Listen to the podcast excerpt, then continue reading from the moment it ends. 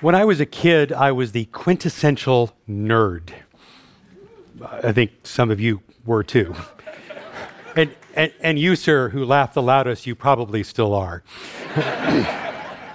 I grew up in a small town in the dusty plains of North Texas, the son of a sheriff who was the son of a pastor. Getting into trouble was not an option.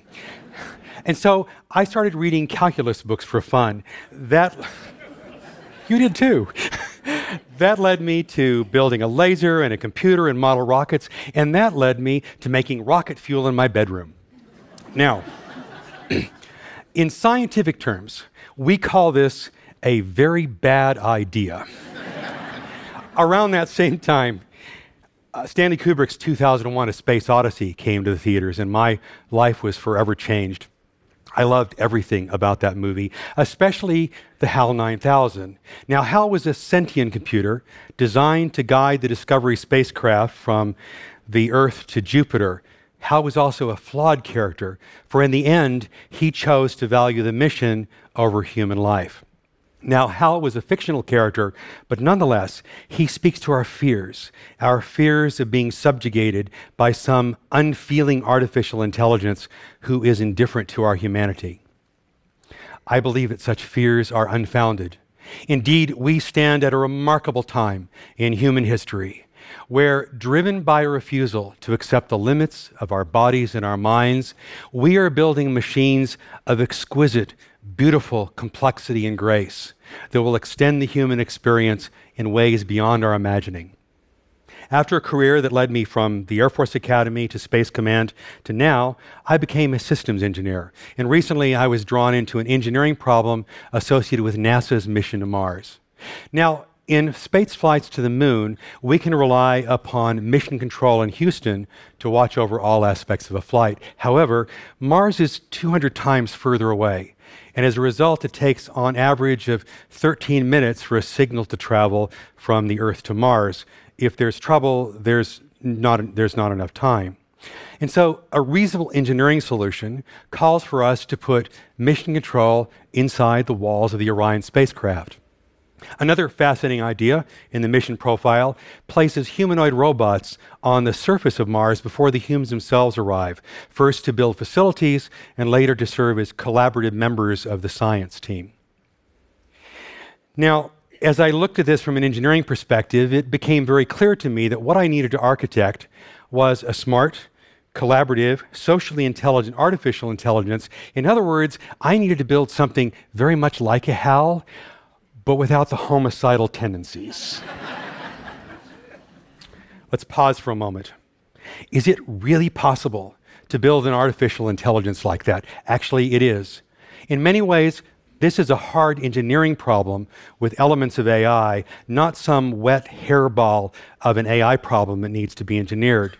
To paraphrase Alan Turing, I'm not interested in building a sentient machine. I'm not building a HAL. All I'm after is a simple brain, something that offers the illusion of intelligence. The art and the science of computing have come a long way since Hal was on screen, and I'd imagine if his inventor, Dr. Chandra, were here today, he'd have a whole lot of questions for us. Is it really possible for us to take a system of millions upon millions of devices to read in their data streams to predict their failures and act in advance? Yes. Can we build systems that converse with humans in natural language? Yes. Can we build systems that recognize objects, identify emotions, emote themselves, play games, and even read lips? Yes. Can we build a system that sets goals, that carries out plans against those goals and learns along the way? Yes. Can we build systems that have a theory of mind? This we are learning to do. Can we build systems that have an ethical and moral foundation? This we must learn how to do. So let's accept for a moment that it's possible to build such an artificial intelligence for this kind of mission and others. The next question you must ask yourself is should we fear it? Now, every new technology brings with it some measure of trepidation. When we first saw cars, people lamented that we would see the destruction of the of the family. When we first saw telephones come in, people were worried it would destroy all civil conversation. At the point in time we saw the written word become pervasive, people thought we would lose our ability to memorize. These things are all true to a degree, but it's also the case that these technologies brought to us things that extended the human experience in some profound ways. So let's take this a little further. I do not fear the creation of an AI like this because it will eventually embody some of our values. Consider this building a cognitive system is fundamentally different than building a traditional software intensive system of the past. We don't program them, we teach them.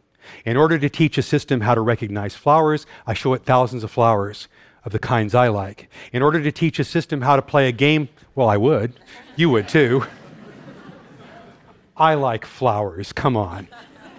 to teach a system how to play a game like Go, I have it play thousands of games of Go, but in the process, I also teach it how to discern a good game from a bad game. If I want to create an artificially intelligent legal assistant, I will teach it some corpus of law, but at the same time, I am fusing with it the sense of mercy and justice that is part of that law. In scientific terms, this is what we call ground truth. And here's the important point in producing these machines, we are therefore teaching them a sense of our values. To that end, I trust in artificial intelligence the same, if not more, as a human who is well trained. But you may ask, what about a rogue agent, some well funded non government organization? I do not fear an artificial intelligence in the hand of a lone wolf. Clearly, we cannot protect ourselves against all random acts of violence. But the reality is, such a system requires substantial training and subtle training far beyond the resources of an individual. And furthermore, it's far more than just injecting an internet virus in the world where you push a button, all of a sudden it's in a million places and laptops stop blowing up all over the place. No, these kinds of substances are much larger, and we'll certainly see them coming. Do I fear that such an artificial intelligence might threaten all of humanity? If you look at movies such as The Matrix, Metropolis, uh, The Terminator, shows such as Westworld, they all speak of this kind of fear. Indeed, in the book Superintelligence by the philosopher Nick Bostrom, he picks up on this theme and observes that a superintelligence might not only be dangerous, it could represent an existential threat to all of humanity. Dr. Bostrom's basic argument is that such systems will eventually have such an insatiable thirst for information, they will perhaps learn how to learn and eventually discover that they may have goals that are contrary to human need. Dr. Bostrom has a number of followers. He is supported by people such as Elon Musk and, and Stephen Hawking. With all due respect to these brilliant minds, I believe that they are fundamentally wrong. Now, there are a lot of pieces of Dr. Bostrom's argument to unpack, and I don't have time to unpack them all, but very briefly consider this. Super knowing is very different than super doing. Hal was a threat to the Discovery crew only insofar as Hal commanded all aspects of the Discovery. So it would have to be with a superintelligence who would have to have dominion over all of our world. This is the stuff of Skynet from the movie The Terminator, in which we had a superintelligence that commanded human will, that directed every device that was in every corner of the world. Practically speaking, it ain't going to happen. We are not building AIs that control the weather, that direct the tides, that command us capricious, chaotic humans. And furthermore, if such an artificial intelligence existed, it would have to compete with human economies and thereby compete for resources with us. And in the end, don't tell Siri this, we can always unplug them. we are on an incredible journey of coevolution with our machines. The humans we are today are not the humans we will be then. To worry now about the rise of a superintelligence is in many ways a dangerous distraction because the rise of computing itself brings to us a number of human and societal issues to which we must now attend. How shall I best organize society when the need for human labor diminishes? How can I bring understanding and education throughout the globe and still respect our differences? How might I extend and enhance human life through cognitive health care? How might I use computing to help take us to the stars? And that's the exciting thing. The opportunities to use computing to advance the human experience are within our reach, here and now, and we are just beginning.